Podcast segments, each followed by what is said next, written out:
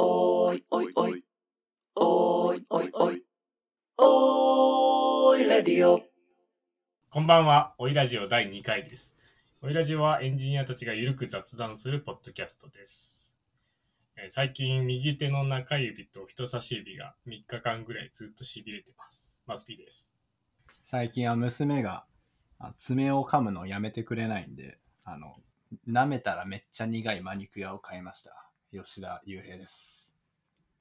最近は、まあ、朝走るようにしてるんですけどもう7時台になると28度を超えてるんでもう5時台ぐらいに走んなきゃいけないなと思ってます青米持ちですおじいちゃんみたいな。すごいっすね。え、5時に起きようとしてるんですか？あと一応5時半に起きれればいいなと思って、はい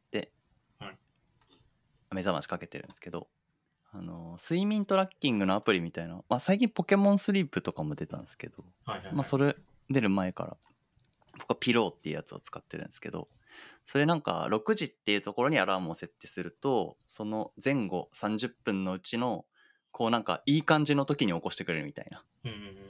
感じのことをしてくれるっぽいんですけどそれがまあ早いと5時半になって遅いと6時になるんですけどまあマックス早くて5時半に起きれるんで5時半に起きたら7時前には走り終わることができると思ってるんですがこれがなかなか実現しなくて難しいなと思ってます。え、寝るのは何時なんですか？寝るのはまあ12時には寝てる。睡眠時間5時間半とかなんですか？じゃそうっすね。まあ目標は11時に寝ることなんですけど、はい。なかなかこうそのそこも守れないんあ。で。難しい難しいですよね。そう。一応なんかアプリえスマホとかもなんかこうアプリが開けないような設定とかあるじゃないですか。11時になるとこうなんとかモードになってこうアプリ押せないみたいなにしたりとかはしてるんですけどあ15分だけ見るかっていうのができるんで。15分が30分になりみたいな感じになるとなかなか寝れないんでよくないっていうのがあります最近僕、ポケモンスリープ始めましたけど、全然約束守れてないですね。ポケゴーとかは1ミリも続かなかったんですけど、あの、毎日、小山さんが言ってたような睡眠トラッキングのアプリは使ってたんで、それをポケモンスリープに置き換えたっていうだけになったんで、これはもしかしたら続くかもって思いながら約束を破ってます。決めた睡眠時間に寝ないっていうそうなんですよ。早早かって、早いのでもう破った扱いになるのがちょっと納得いかなくて、あそうなんだ早いならいいじゃんって思って僕。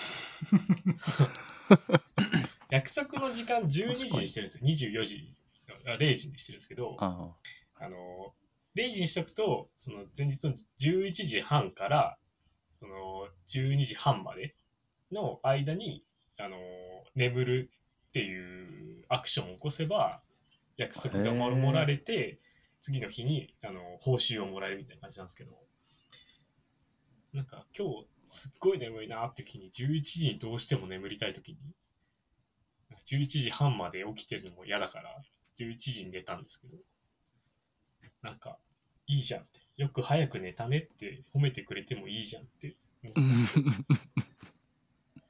おい おお今のはあれですか？もしかしてトピックを切り替えろの多いですか？いや、目覚まし時計を捨てろの多いです。あれ吉田さんオーラリングつけてるじゃないですか。はい。じゃあ目覚ましはつけてないですか？いや、目覚ましなんかつけちゃダメ、ダメですよ。ちょななんで？なんで？いや、五平餅さんなんか5時半とかに起きたいんだったら、まず目覚まし時計捨てるとこから始めないと、一生起きれないです そのロジックだけ教えてもらわないと。とりあえずは。ちょっといやまだできそうに感じてないけどあ、本当？いや、あれですよ。目覚まし時計がないと起きれない時間ってやばいですから、まず。まあ確かに。それはそうかも。もう、人間、睡眠取らないと死んじゃうんで。目覚まし時計がないと起きれない時間に起き続けるって、だいぶしんどいですよ、体。うん。あの、ポケモンスリープを監修している、ああの睡眠の専門家の人の YouTube が上がってて、うんその人がいろいろ解説してたんですけど、やっぱ7時間半とか、やっぱ理想みたいなのよく言うじゃないですか。あうんうんそれより長いのはそもそも人間のその性質的に無理らしいんですよ。長時間寝るってことはもうその時点ですでに何らかし何かしらの障害を抱えているっていう なんか恐ろしいこと言っていてでそれより前だと単純にもう寝不足扱いになるから体の機能が損なわれていくって話をしててはえーと思ってショートスリーパーとかいう人いるんですけど、まあ、単純に身を削ってるんだなって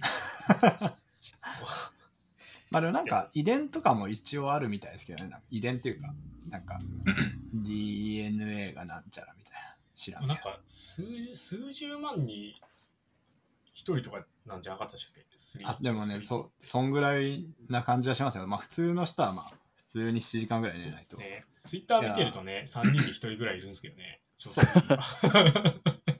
ね。ね、僕が読んだ本だとはい。5時間までは努力でなんとかなるらしい。ふうに書いてあったんですけど。それなんか。中小企業の社長の自己啓発本に書いてあるやつじゃないです生きるか。生きるか生き方、生き方です。ね。あ生き方生き方。生き方はちゃんとあのあ人としていいことをしていないとダメな、多分ちゃんと寝た方がいいですね。いやそうだからその結構体に負担がかかるっていうその目覚まし時計で無理やり起きるって状態プラスさらに体を動かすはだいぶね多分継続だいぶきついと思うからまずあの自然に起きれる時間に寝てくださいっていう あの、入りが入りだっただけに、めちゃくちゃ真面目な話されるとちょっと困るんですけど。いやもうだダメっすよ。めずてかあのね全人類ね目覚まし時計なんか捨てた方がいいと思ってるから僕は。そうなんですね。うん。ダメで自すよ。然に起きる時間に受け入れた方がいい。そうそうそうそう。ちゃんと寝る寝てください。寝るときはでもなんだろう眠くなったら寝ればいいんですかね。あそのなんか頑張って寝るのもあんま良くないらしいじゃないですか。その疲れてるから今日はいつもより1時間半早く寝ようみたいなことをするとあうんやっぱなんかリズムがおかしいらしくて逆に寝れなくて良くないうん。みたいなのがあるから、まあ、うんそうなるとその、あのーお布団がその寝る場所じゃないってこう脳がこう感じてしまって寝れなくなるみたいなのがあるらしいです。うん。それこれは茶バカっすねそいつ。テレビでやってた。テレビでやってた。確かになんかあの、就寝時間を一定にするのがいいっていうのは言いますよね。あそれはねそうっすね。うん。リズムはやっぱ大切だと思いますね。えあ、ちゃんと寝なきゃダメっすよ。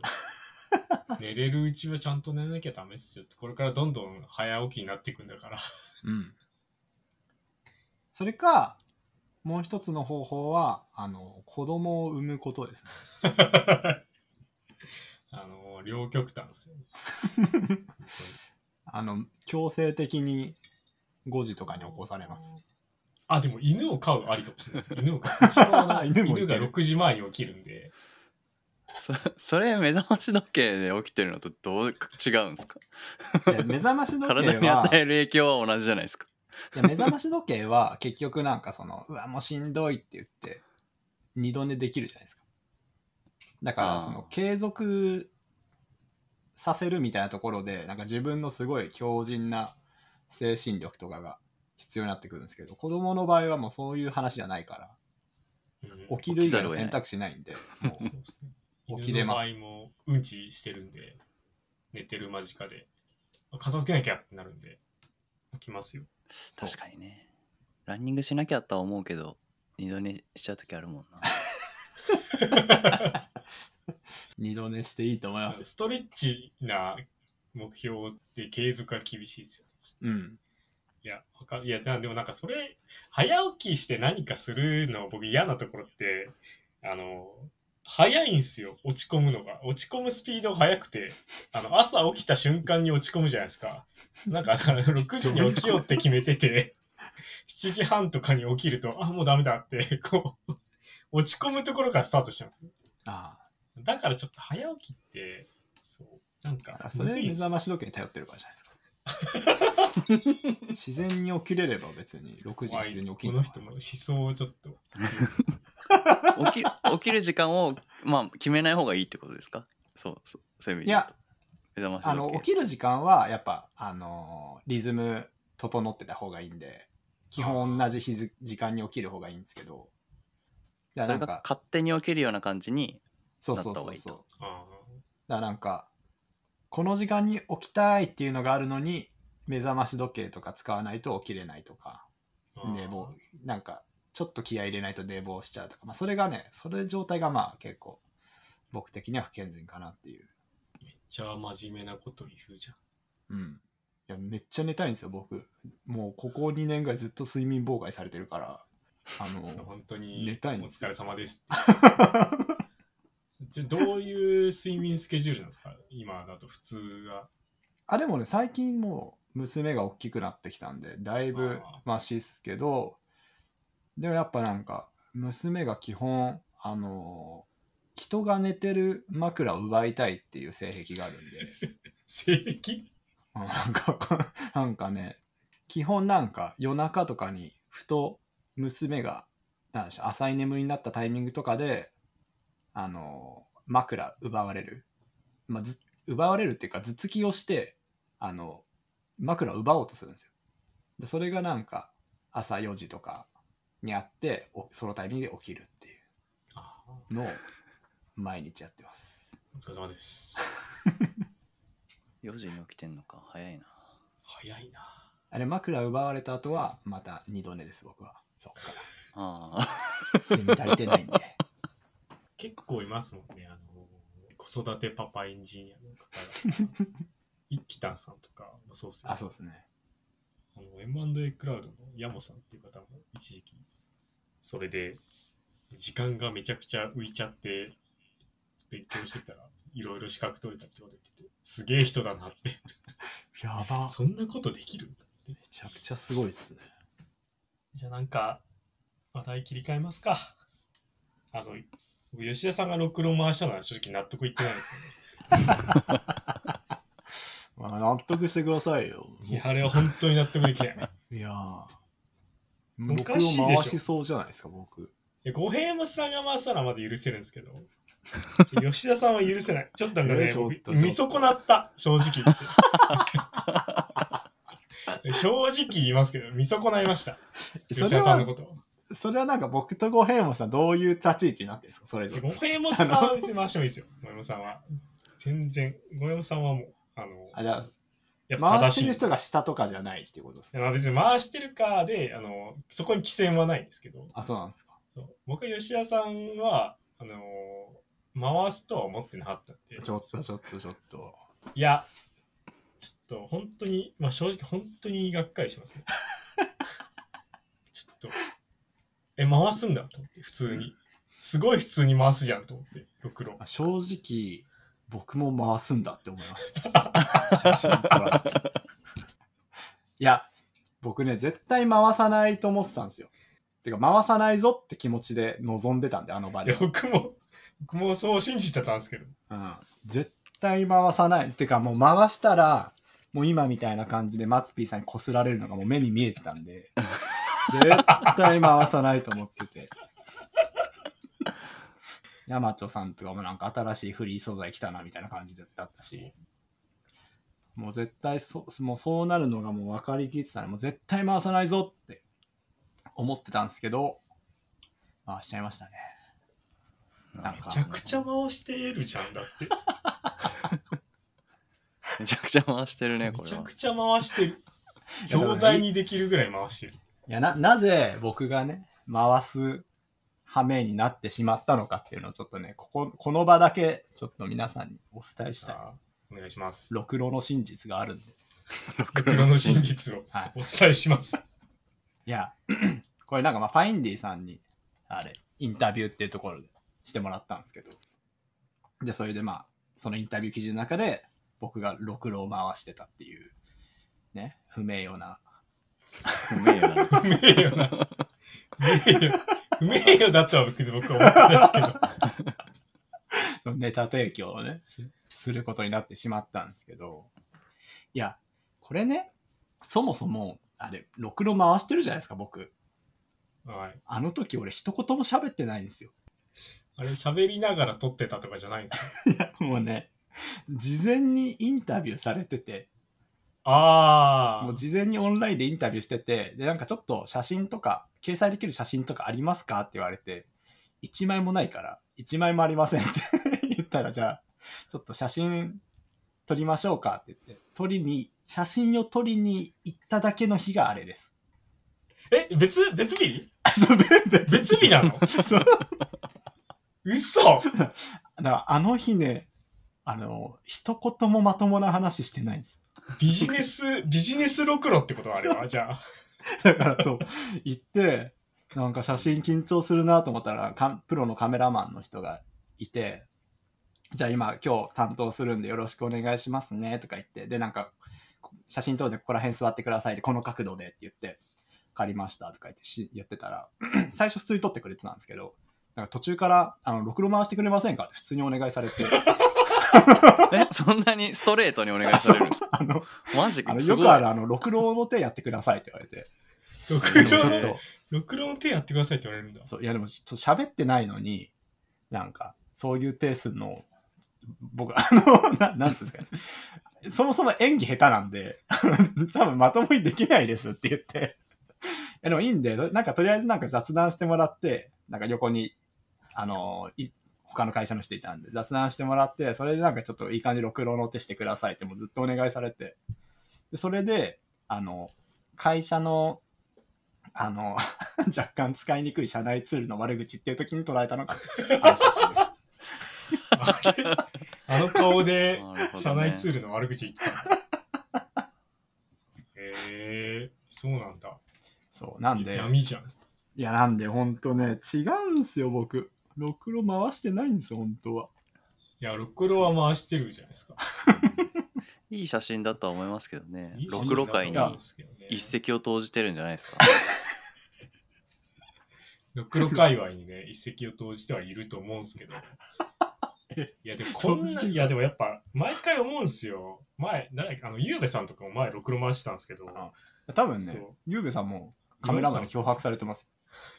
ろくろ回してます ろくろ回すのってそうなんだ。うん多分みんなあれ、社内ツールの悪口言ってる最中にろくろ回してる写真撮って、富所さんとかもなんか、確かろくろ回してた気がするんですけど、あれも多分社内ツールの悪口言いながら、社内ツールカメラマンに悪口、あー悪口じゃない、脅されてる最中の写真。富岡さんは多分脅されてないです。脅されてなくても悪口言って、ろくろ回しました。あの強いから。富所さんはそうかもしれないです。ネイティブロクロリアンみたいな。そんなネ感じがイティブろくろリー生え抜きの、生え抜きのロクロリアンかも。えー、そうなんだ。怖そうなんです。なんで、いや僕は全然本当違うんです。本当見損なそわないでくださ。んなつもりはいなかったうん。じゃあカメラマンなんだ。注意すべきは。そうっすね。めっちゃ言われました。へえちょっと僕、どうしようかな。僕もし、ろくろで撮らされそうになったら、ちょっと本物のろくろを持っといていこうかな。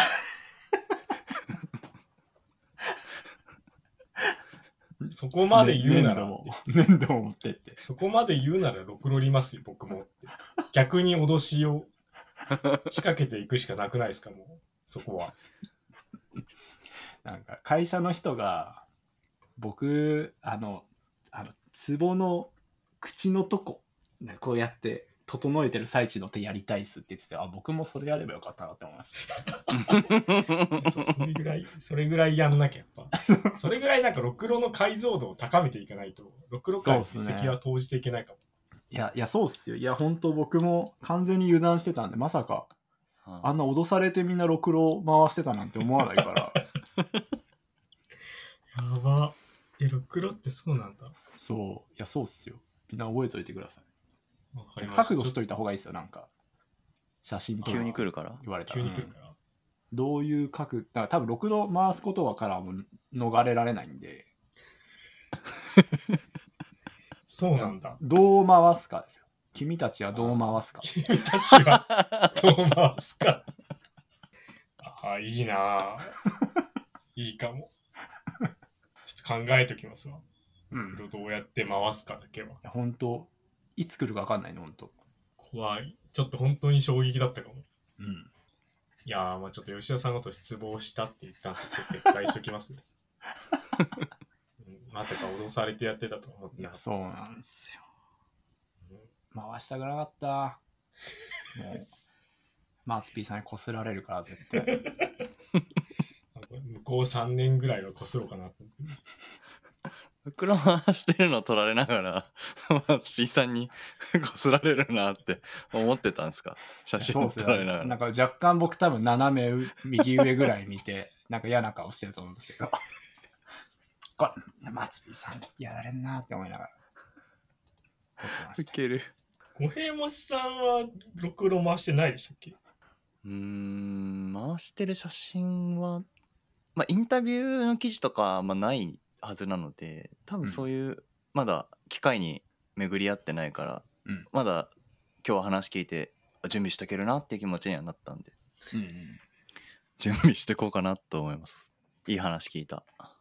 えーじゃあ第一ロクロリアンとして、ちょっとお願いします。これから。アドバイスとか。第一のクロリア 第一人者ってこそうとそうっすよ。この中ではもう、第一ロクロリアンだか確かに。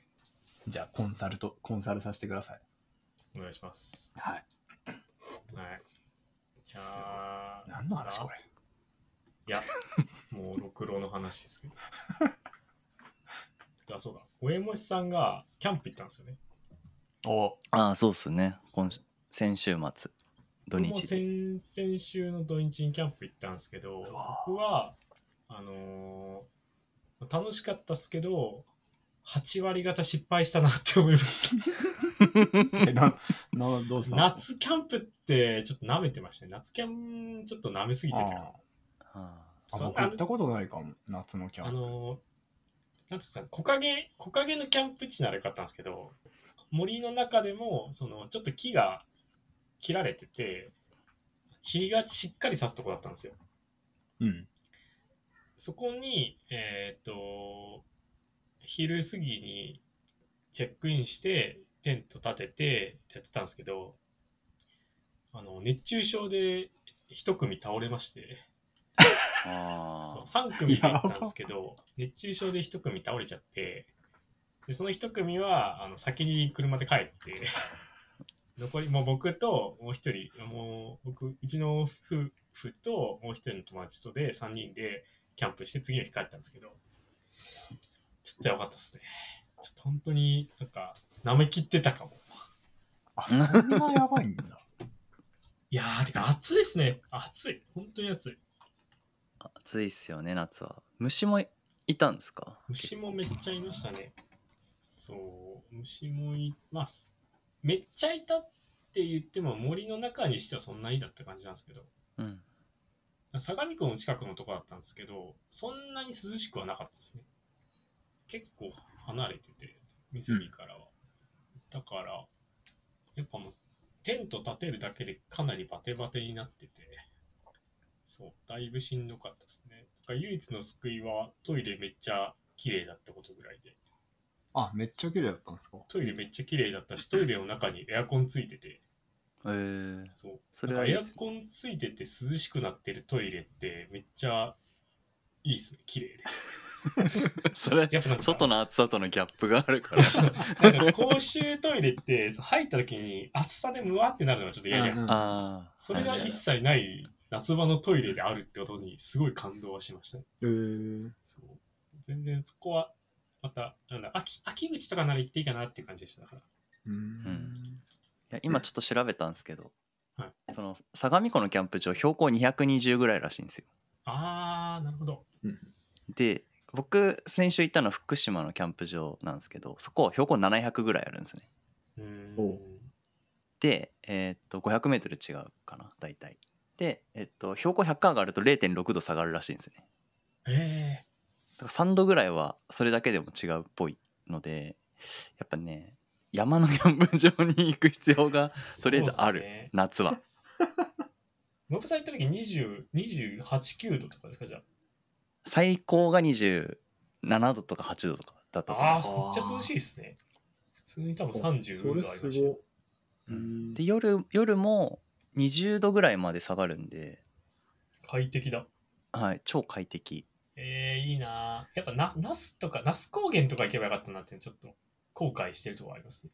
そうそういうところは良さそう。おえさんのメモめっちゃ書いてあるんだよな。いやめっちゃ良かったんですよね。白川高原。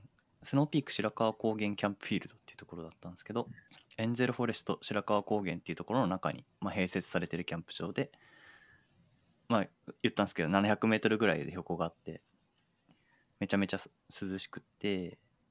であと温泉層あって結構その涼しいし徒歩でうん。5分ぐらい歩けば温泉まで行ってうん。入って戻ってみたいなのができるみたいなぐらいの距離感だったりとか。であとはスノーピークのキャンプ場なんかカフェとストアがついてたりとかするので昼ご飯とかは大体そのキャンプ行くとなんか作ってとかやんなきゃいけなくて大変なんですけどそのカフェで食べてみたいなのでちょっとなんだサボってとかしたら結構こうゆったり行けて非常に良かったのとあとドッグランがめちゃめちゃ充実してててかドッグランサイトがの方が多い。え、そのマジっすか？区画サイト。く区画サイトだとドッグランサイトの方が多いんですよ。えー、生きてでその場内にもドッグランがなんか両手で数えギリギリ10あるかぐらいは多分あって。ーただなんか大型犬専用キャの大型犬専用のドッグラン。小小型犬中型犬専用のドッグランみたいなのもあるあるんで全部に入れるかわからないんですけどすごいそのワンちゃん飼ってる人には。うん。楽しめる。えめっちゃいいプレゼンしてくれるじゃないですか。いう感じでした。犬とかちょ、あのー中型犬とかで分かれてくれてる方がめちゃくちゃ安心なんで、うんありがたいですね。めっちゃ来てー、生きてー。ゴームさんとか何時間ぐらいでした？車で。大体ね2時間半ぐらいあればあのあ途中で買い出しとかして2時間半ぐらいだったんでなるほど。そう。僕のとこからだと相模湖の方は近い。やっぱ近いは近いんですよね。え、多分50そうっすね分ぐらいで行けるんで、もう。そうそうそう。それ、そ、そこぐらいかな。いいなぁ、夏キャン。そっち、そっちいいなぁ。東北道はなんか渋滞もこう少なかったんですけどそれもすごい良くてあ、相模湖の方めっちゃ混んでましたね。首都高とかめっあそこのちゃ混んでますね。八王子ジャンクション周りす。すごい混むんでえーふもとっぱらとかに行く時はそこを通ってあの圏央道から八王子ジャンクション入って中央道行って行くんですけどあそこがもうすんごい混むんで それだけで行くだけで疲れちゃうみたいなそういうのがなくてね非常に良かった相模湖、相模湖の、相模湖の方の、まあ、メリットの、あ相模湖、なんピカってとこに行ったんですけど、うんまあ、メリットを言うのであれば、えーっと、オートキャンプサイトとかに泊まると、遊園地のフリーパスがついてるんですよ。うん。相模湖ピカってあの、プレジャーフォレストっていう遊園地と併設してて、そこにまあフリーで入れるっていうのは一応あるんですけど、行ってる余裕はないですね、逼迫だと。そう。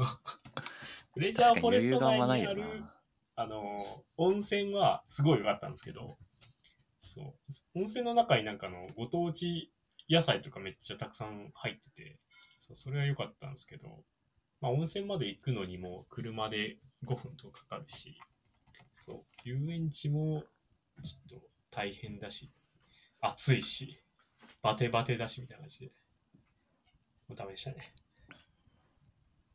ありましたよ。まあちょっと経験だと思って、経験だと思って、これは。次にちょっと活かしていきたいと思います。生かしていきましょ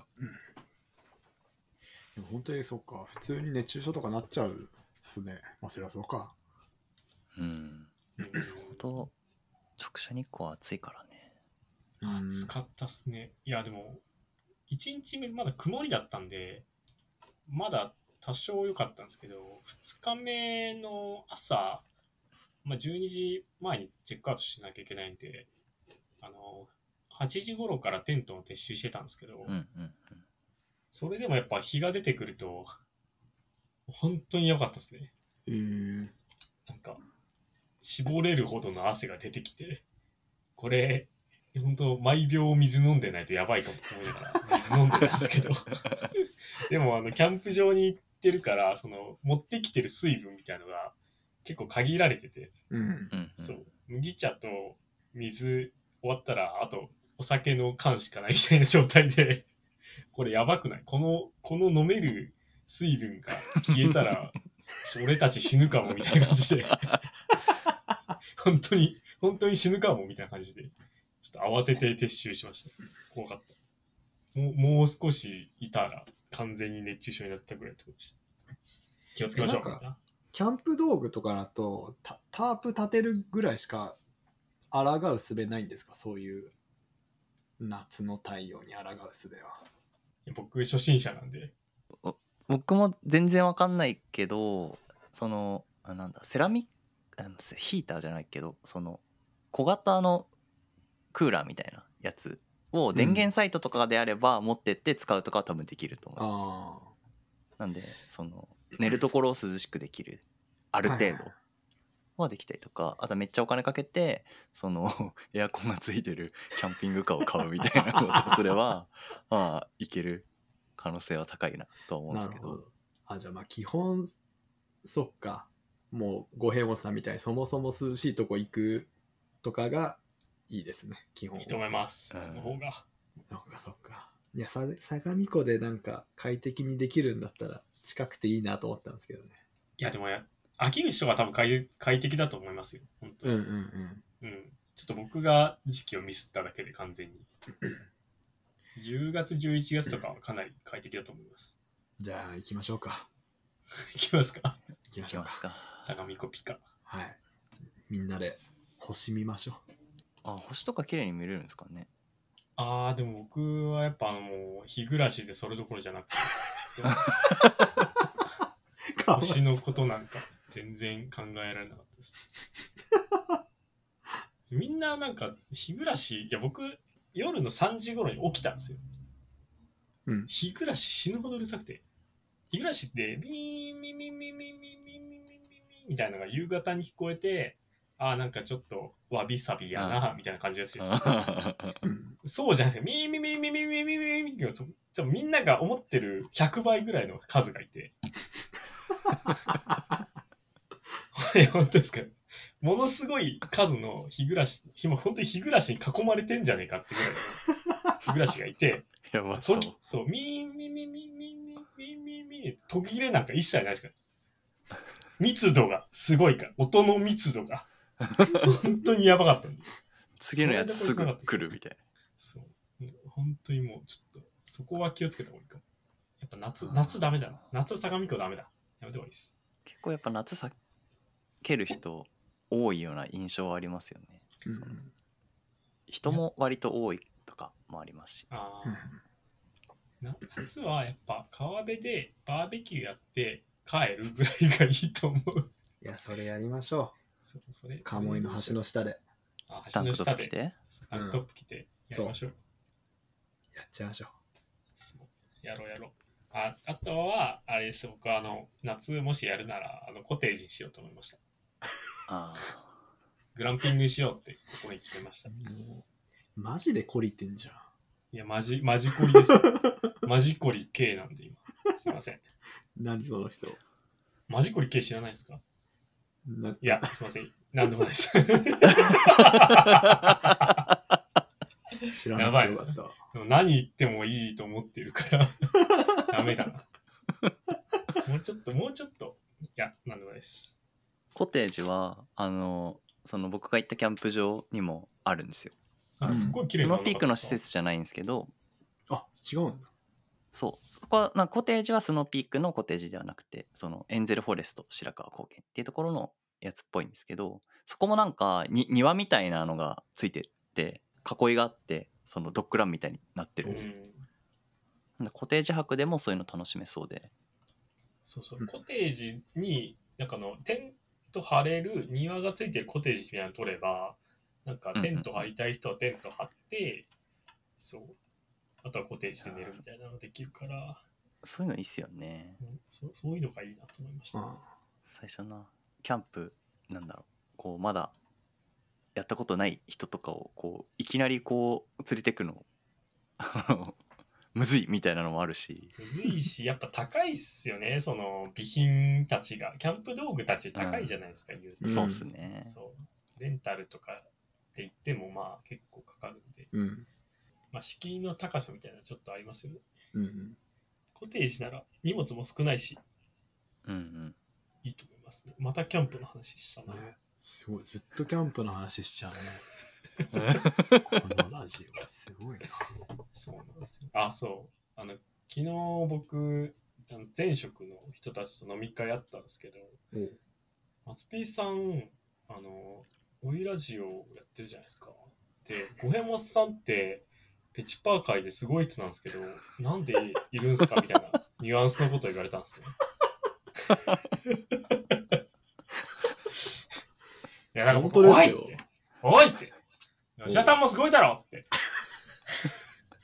なんでそういう話に言ってなるないですけど。言ってねえのかよ。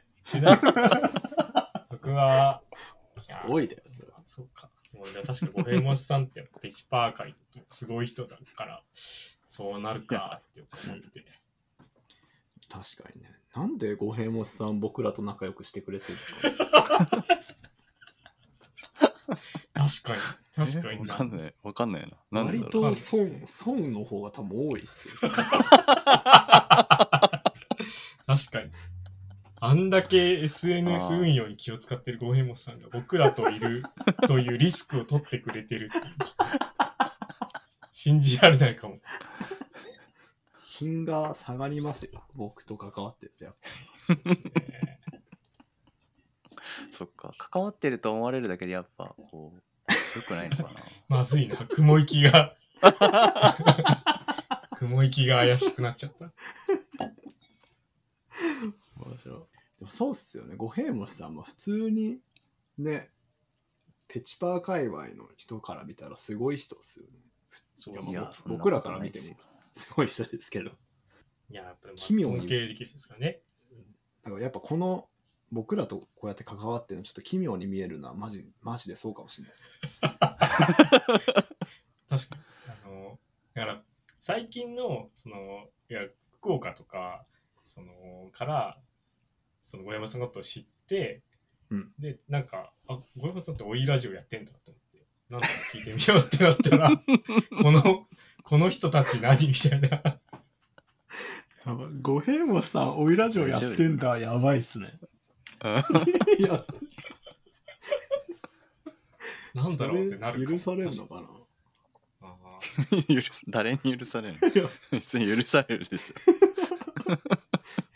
五平餅さんがやってることになってんのって許されるんですか？ねいや、でも許されると思いますね。だって、とりあえずもう、吉田さんは、もう、ろくろ回してるから、もう、小山さんと、まあ、対等なとこあるじゃないですか。あ回してよかったの黒確かにそう。やっぱ僕ですよね。僕がやっぱちょっともうちょっと箔をつけないと、まずいなっていうのありますね。なんか、えでもなんかやるか。クリエイターじゃないですか松 P さんは。あークリエイターになりますか？うん。アヒル T シャツ。アヒル T シャツ、ょ確かに。アヒル T シャツ、ボイラジオでちょっと宣伝販売していこう。かな。あーいいっそすね。の収益をあの全キャスターの有料プランに当てて、うん。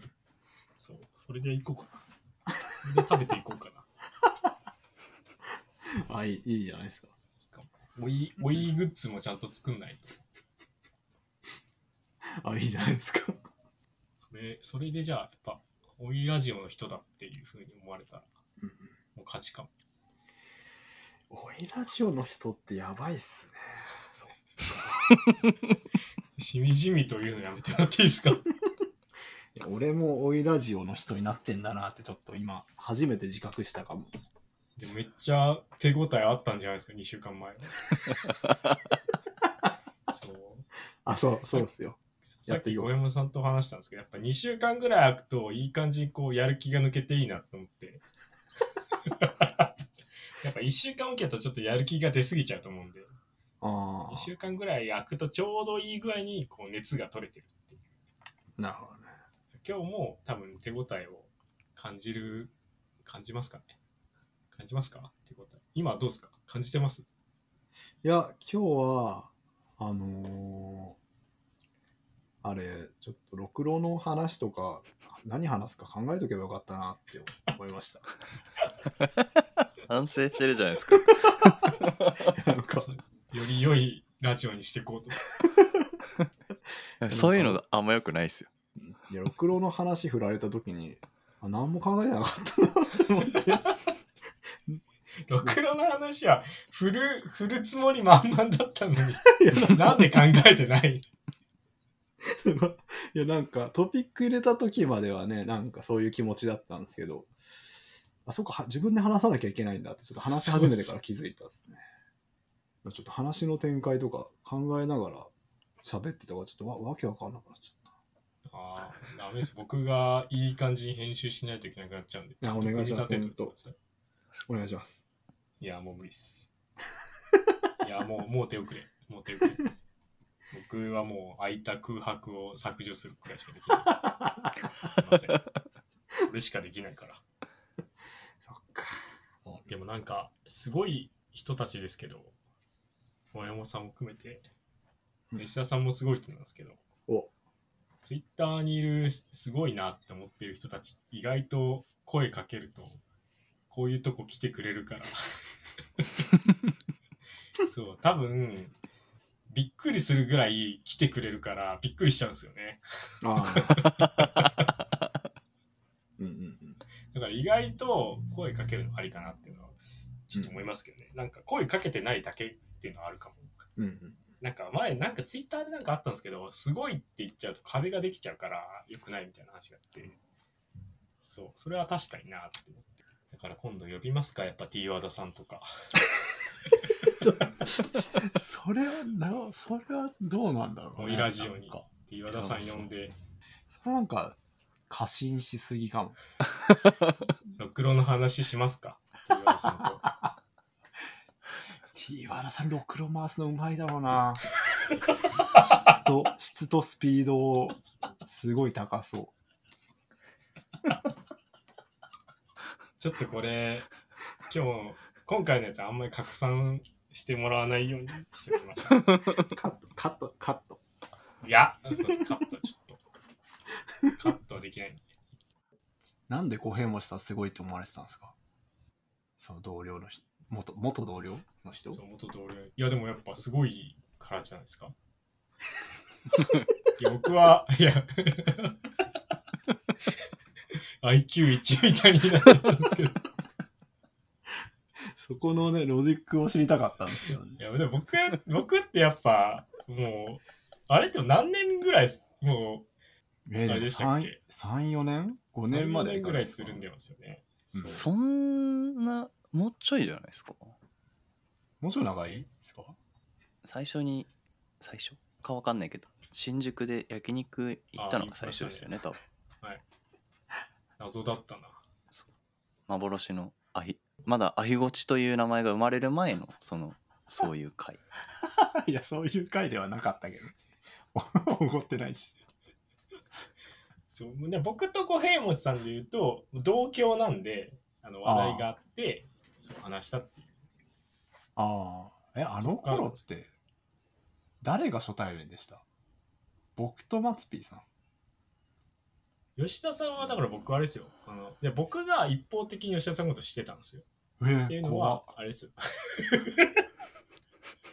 ララベル JP カンファレンス2019かな。あで、小山さんとはかんあの懇親会で話してて、ああ吉田さんはスタッフだったっけなはいスタッフしてましたそう。で、あの僕が知ってたっていう。で、なんで飲みに行ったのかは覚えてないです。じゃあ五平もさんつながりなんかもしれない。の回多分じゃあ、えじゃあこれが生まれたのって五平虫さんのせいってことじゃないですか。うん本当。ラジオが生まれたのって。あそれ責任取って今ここにいるってことですか？そういうことですそうよ。やっぱ責任感があるから、あ。ちょっと意識してなかったけどそういうこう自責の念みたいなのが あそうかそれでそっかスラックの100件ぐらいの DM とか溜まってても許してくれてんだああ、ぼ僕らの。僕と吉田さんがね、ずっとくだんちゃんと上から読みますよ話一応。いやいやいいです。本当に読まなくてもいい。このラジオよりもい価値がないぐらい。のことしか話してない。やいややっぱ小山さんすごいですね。っぱ小山さんすごいですね。あー。そう。小山さんすごいわ。ありがたいありがたい。です、本当。ありがとうございます。ありがとうございます小山さんいなかったら僕と吉田さんは多分 SNS から消えてる可能性が 相当高かった。小山さんを見習って、あの状態になってる。僕らそうですねあれで住んでる。うん。小山さんがいなかったら、もっと、あの、やばいことになってる。よかったわ。小山さんがいてくれて。よかった本当役に立ってるようならよかったなやっぱ、僕と吉田さんで小山さんにちゃんと還元していかないといけないんで。そうっすねそれは やっていかないと五平餅伝説を伝えていきましょうよ。伝説ないよ多分青五平餅伝説を伝えていきましょう。後世にいいですねやっていきましょうやっていきましょう。そろそろかな。じゃあ、小山さんの冷凍オクラの話だけして終わりますか。何その話俺全然なんかあんま長くない話だからね。シュッと終わっちゃう可能性あるんですけど。冷凍オクラのおつまみがまあハマってるっていうか結構こうたびたび作るんですけど。冷凍オクラ袋に入ってるやつを買ってきてそいつをまあ器に入れて40秒ぐらいチンしてめんつゆと鰹節かけて食べる。みたいなのをその お酒飲む時にまあおつまみとして食べるんですけど。これがね美味しいんですよ。美味しいって話なんですけどすごい一切のひねりなし。いいっすね。え、冷凍オクラってあの、なんか切られてる状態のやつです。カットオクラです。あそうそうカットオクラですでねこのカットオクラがねあのなんだこのジップがはいはい閉じれるやつとそのハサミで開けるともうなんていうんですか？あのああ、はいはいはい。そこあります。閉じれないやつがあるんですけど閉じれるやつがやっぱいいなって思うんですよねすごい。正しい選択しかしてない。うんなかなかね売ってなかったりすするんですよこういうの聞くと、トピックでひねろうとしてる僕とか吉田さん、ちょっと反省した方がいいかも。思う。そうっすねやっぱ肝が座ってないですね僕らはそう。おつまみとしてのこう罪悪感もあんまないんですよねそのなんつうのや一応や野菜だからさ あのたくさん食べてもいいかなとかお思っちゃうわけじゃないですかすごい。やっぱなんか、炎上しない人ってこうなんですね。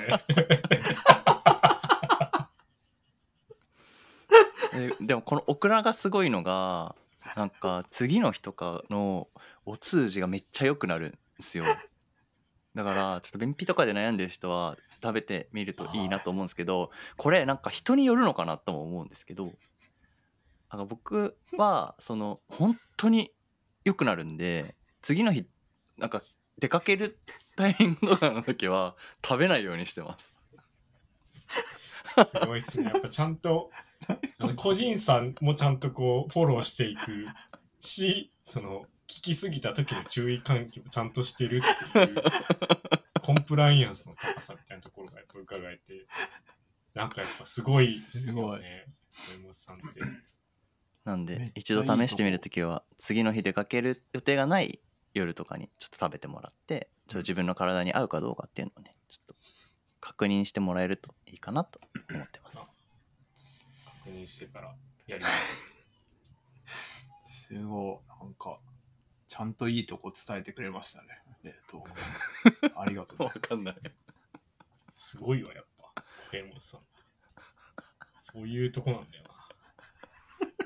な。これで多分、小山さんの凄さが伝わったと思うんですよ。伝わったかな、うんうん一番伝わったと思う。いや伝わったんだったらよかったです。ああ、なんかいい時間だけど、いい時間か。まあ、それぞれかな？なんかないっすか？もうトピックは。言い残したこととかないっすか？ああ。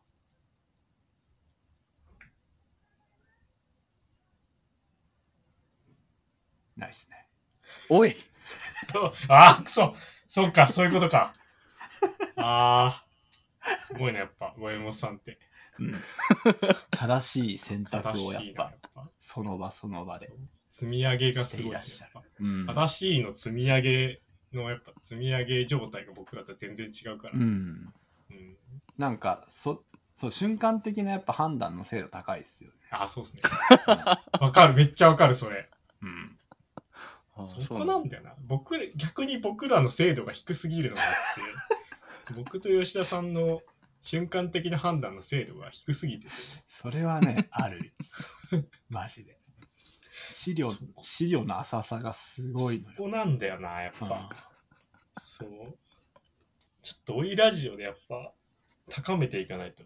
そうですね学んでいきましょう。学んでいきましょう小山さんメソッドをちょっと盗んでいかないと。メソッドないよ、多分。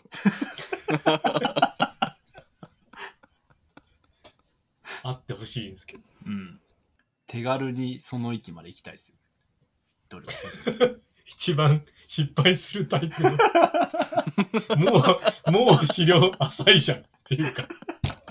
早っ。もう出ちゃった。もう早い。びっもう出ちゃった。